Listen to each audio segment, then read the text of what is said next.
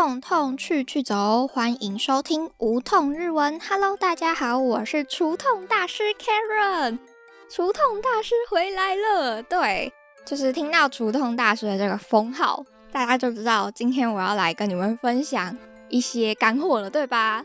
时间来到了今年的即将迎来最后一个月份了，今天是我录音的十一月二十七号。你们听到这一集的节目内容的时候，应该会是一定会在三十号以前剪完这一支的。今天我想要跟你们分享满满的干货。在分享干货之前呢，我想要先来闲聊一下，就是呢，刚说到即将迎来最后一个月份了吧？不知道大家是怎么样看待十二月这个月份的？我自己是蛮开心的，因为我很讨厌今年。今年二零二二年我过得非常的烂，希望二零二三年的我会是过得非常开心的。我的好运都集中在二零二三了吧？非常非常期待二零二三年的到来，就希望可以赶快时间快转到下一年，让我可以赶快快转结束掉今年的这个烂年。你们今年的二零二二过得怎么样呢？是丰收的一年，还是平平淡淡的度过呢？不管怎么样呢，都希望你们好好的。今天的节目主题呢，是想要跟你们分享四个你们必须收藏的日文广播剧推荐。前一阵子我在 Instagram 上做了一个小小的调查，发现发现蛮多人没有听过广播剧的，这点我有点小意外。甚至有些人他们连广播剧是什么都不知道，我超 shock 的，因为我是一个很喜欢广播剧的人。我那时候在网络上搜寻了一下，也发现没有什么人在。介绍一些收听广播剧的资源，所以我觉得有点小可惜。今天呢，就让我来推荐几个我很喜欢的广播剧给你们吧。因为刚刚前面有说到，有些人不知道广播剧是什么，甚至是没有听过广播剧嘛。我今天的节目就会大概先告诉你们说，哎，什么是广播剧，它又有什么样的魅力。接下来会告诉你们说，哎，怎么样去找广播剧。与其给你鱼吃，不如教你怎么钓鱼，对吧？所以。我推荐了几个资源给你们，然后也教你们怎么样去搜寻日文广播剧的资源。之后，相信这样子的规划应该会让你们更有收获吧。然后最后最后，我就会推荐你们有自稿的日文广播剧。我觉得蛮难找到有自稿的广播剧，所以是一个蛮棒的资源。如果你有喜欢这一集的主题的话，再帮我分享给你们的朋友们。这一集相信一定会是干货满满。接下来我就来告诉你们什么是广播剧，还有广播剧到底有什么样的魅力。我们讲到电视剧的时候，就会想到是在电视放映的戏剧，对吧？那广播剧自然也是这样，就是在收音机可以收听到的戏剧就是广播剧。可是现在因为网络的时代的发达，你不一定只能在电视上才能看到电视剧。你在一些 Netflix 或者是 KKTV 这种 OTT 串流平台上就可以看到各式各样的电视剧，广播剧也是如此，就不一定你要打开收音机，你要打开什么 App 才可以看到广播剧，只要在网络上搜寻一些广播剧就可以找到相对应的资源了。那广播剧跟电视剧这两个最大的差别，其实就是在于有没有影像的这件事情。电视剧就是有影像的嘛。那广播剧就是只有声音，在少了影像的辅助的时候，其实，在制作广播剧的时候，它非常的吃配音员的声音、情绪表现，还有整体音效的呈现。在剧情的编排上，也必须要考量到说，哎，没有影像的帮助，要怎么样让用字遣词可以给人家一听都能明白？在剧情的转折上，又要怎么样才可以不输给影像？所以，一部广播剧的诞生，它需要花费的心力，老实说，我觉得并不比电视剧还要低哦。虽然就是少了一些要拍摄的情节，可是你更多的就是要去找怎么样逼真的音效，然后还有演员的呈现方式，才可以让整个剧情变得更棒。那你可能又会想说，哎，那没有影像的戏剧会好听吗？如果只用听的感觉会不会就是很无聊之类的？相信没有听过广播剧的人不免都会有这样的疑惑。可是我想要告诉你的是，用听的会有非常不一样的感受。你用听的去感受故事，又会有很全新的体验。你想哦，就是视觉在人类的感官中是一种非常强势的感官。如果你的注意力就永远只关注在视觉的时候，你会忽略掉很多的细节。但是你现在眼睛闭上，你仔细去聆听你周遭的事物，你就会发现很多是眼睛没有注意到的事情，比如说冷气的引擎声。电灯滋滋滋，微微的电流声之类的，这些都是听觉带给你的。你想哦，广播剧就是这样嘛？你没有影像，你只能用耳朵去听的时候，你就会听到配音员的语气啊，他的说话方式，还有呼吸声，还有背景音乐跟音效。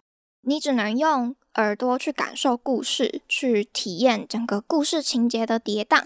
你也。必须更专注的才可以跟上剧情，才可以听懂故事的走向。这种非常专注的体验，就是电视和电影没有办法带给你的。这个呢，就是我认为的广播剧的魅力。电视剧和电影呢，是大家一起共享的视觉体验，是跟人一起经历的过程。而广播剧或者是广播，就是专属于你的听觉响应。只有在你的耳朵展开你的故事旅程，只有对你诉说的故事，我觉得这就是声音媒体的魅力。好，讲了这么多呢，讲了一些我对于广播剧的小小想法。那接下来呢，就是想要告诉你们说，哎，全日文的广播剧要怎么样来找呢？其实，如果你用中文去搜寻。你的关键字打日文广播剧，得到的搜寻结果，老实说没有很多很相关联的，所以我用的方法就是用日文去找日文的广播剧，给你们几组关键字去搜寻，会有助于找到你们喜欢的广播剧类型。首先第一个就是 audio drama，这个字就是广播剧的日文。下一组关键字可以再加一个 o s s m 所以你就是在 Google 或者是搜寻引擎上面打说 Audio Drama，おすすめ，おすすめ就是推荐的意思。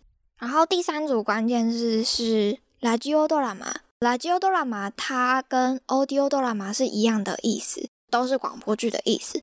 你用这三组关键字去 YouTube 或者是去 Google 上面搜寻，应该就可以找到蛮多资源的。但是用这样的方式去搜寻，会有一个小小的缺点，就是呃，有很多没有逐字稿。如果你去 YouTube 搜寻的话，就是有一些只有音档形式的影片，它就会有 CC 字幕。那些 CC 字幕可能是原本上传的那个作者他就打好的，或者是有看过这部影片的人，他们自己想要把它打成逐字稿的人去打的。再或者。就如果真的没有的话，它也会有一个自动生成的日文字幕可以加减看，虽然有些不太精准，还是可以有助于帮助你去理解一些内容啦。就像我刚刚说的嘛，有日文逐字稿的广播剧还蛮难找的。我之前听过的一个广播剧，它就有字稿，虽然不是逐字稿，但是它大部分的台词都算是有，所以我觉得蛮赞的，就是。想说可以推荐给你们看看，刚好在这一集的内容里面。那我下面推荐的就是那四个，就是有字稿的广播剧内容哦。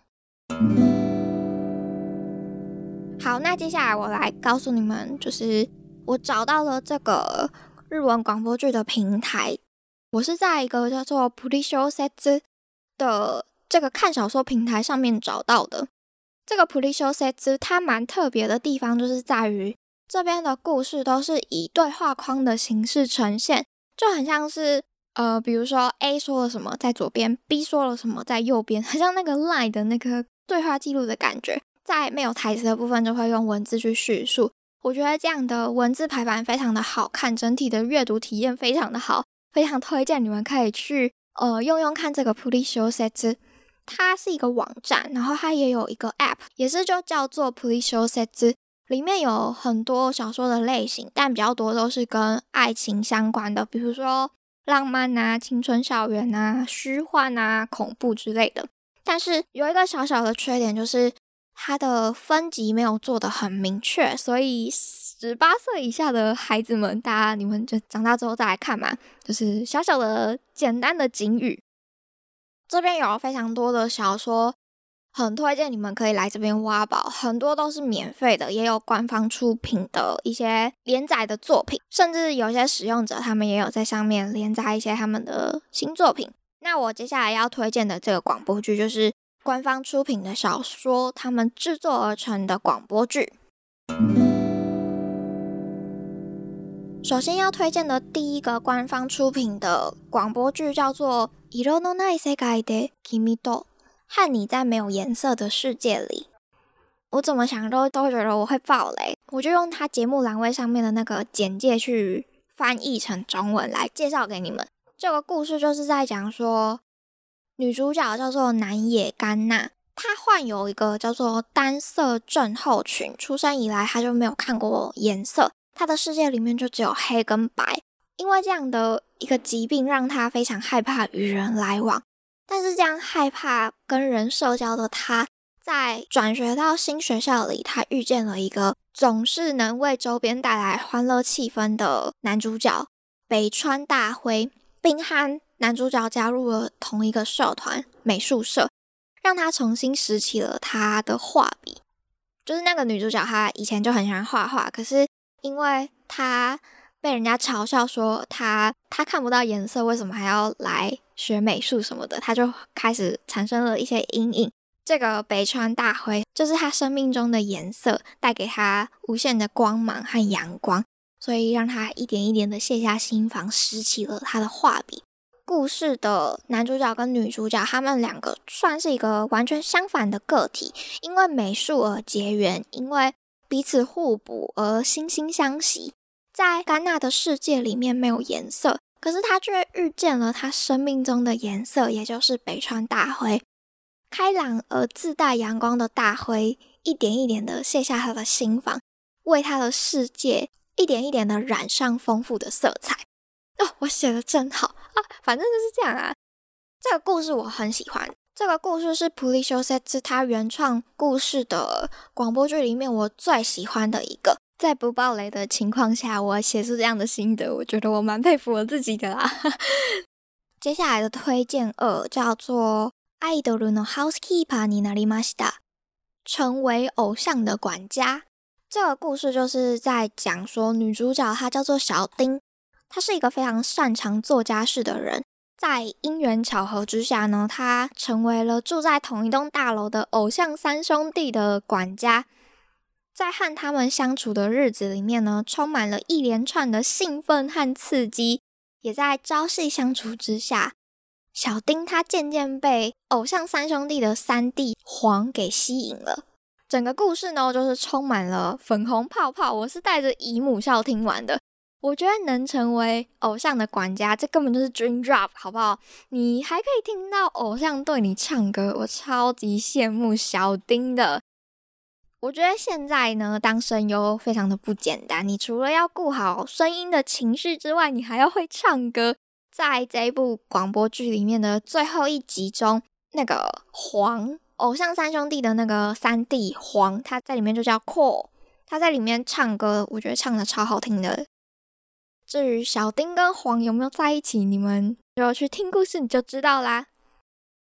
接下来要推荐的第三个广播剧叫做《Ike Man》，三本だけのキュンカレシ。这部剧的剧名用了双关，就是它的 Ike Man 的那个的那个假名，它换成 M E N 的英文。这部剧好难翻成中文哦，我应该会翻成帅哥。 仅限三分钟的心动男友，我会这样翻啦。好，这个剧的故事就是说呢，女主角叫做古河恋花，她就是觉得说，哦，失恋我就是要保持。她刚结束掉一段多年的单恋，她泪眼婆娑的去到便利商店要大买特买泡面回家疗伤。可是他回到家就发现说，哎，他买的泡面里面居然冒出了英俊的男友，这是怎么一回事呢？这是一部时间限定的爱情喜剧，在短短三分钟里，你可以尽情享用各式各样的帅气男友。我觉得这个广播剧就是一个非常脑洞大开的广播剧。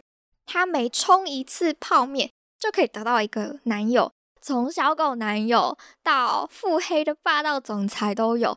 只要冲泡面，就可以出现一个三分钟限定的男友，而且你不用劈腿，不用出轨，你就可以体验到各式各样的帅气男友。我觉得这真是超级划时代的优秀产品诶！到底要去哪里买呢？可以听到蛮多有趣的声音哟。如何去诠释各种不同类型的男友？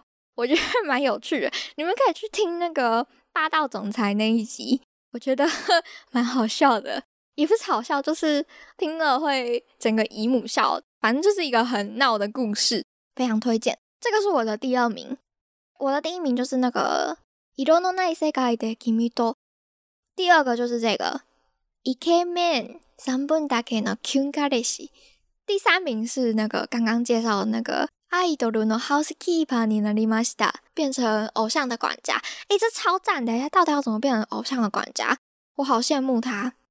好，最后一个要推荐的叫做クルナ先輩的初恋模様。哦，这个要怎么翻成中文？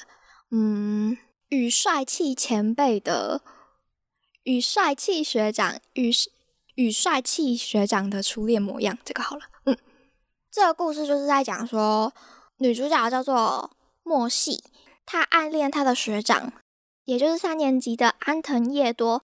他就觉得说，哎，像我这样的女生，学长应该不会喜欢吧？他就对自己很没有自信。他本来想要放弃了这一段暗恋，可是他在暑假前夕，他就鼓起勇气去告白，结果没有想到那个学长他答应了。莫西就觉得超级开心，之后跟叶多一定有非常多有趣、开心的事情在等着他。可是呢，恋爱并不是只有开心和快乐的。第一次的告白，第一次的约会，第一次的吃醋，总之呢，这就是一个充满纯粹还有酸甜的青春爱情故事。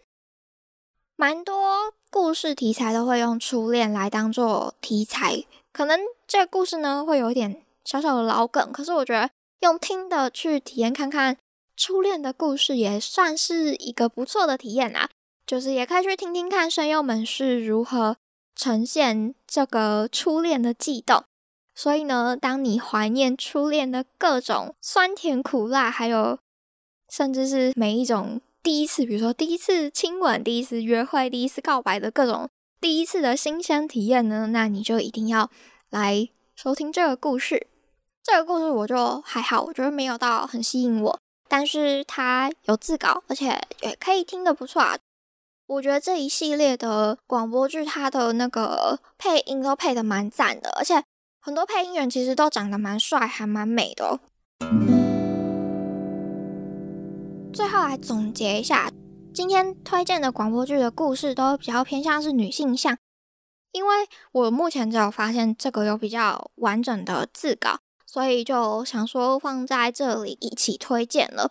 我下次会再推荐一些其他不同类型的，可是就是没有字稿啦。但我觉得多听几次应该是可以听懂啦。你们听完这四个 Pretty Short Sets 的故事之后，有什么心得的话呢？来无痛日文的 Instagram 和粉砖跟我分享一下吧。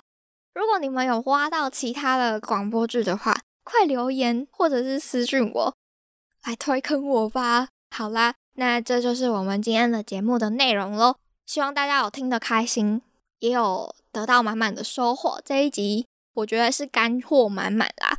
最后我来讲一下为什么我会觉得干货满满的原因好了，因为我觉得用广播剧去学习日文的话，第一个你可以练习听力，因为是用听的嘛，而且比其他。比如说去听新闻，去听别人讲话，还要更有丰富性一些，因为用语都是很生活化的用词。可是它在声音的表现上，会因为只有声音的关系，所以来得更丰富一些，会比一般人平常说话的表现方式来得更夸张、更丰富一些，听起来会比较有趣一点。然后第二个点是有字稿的部分，因为有字稿的。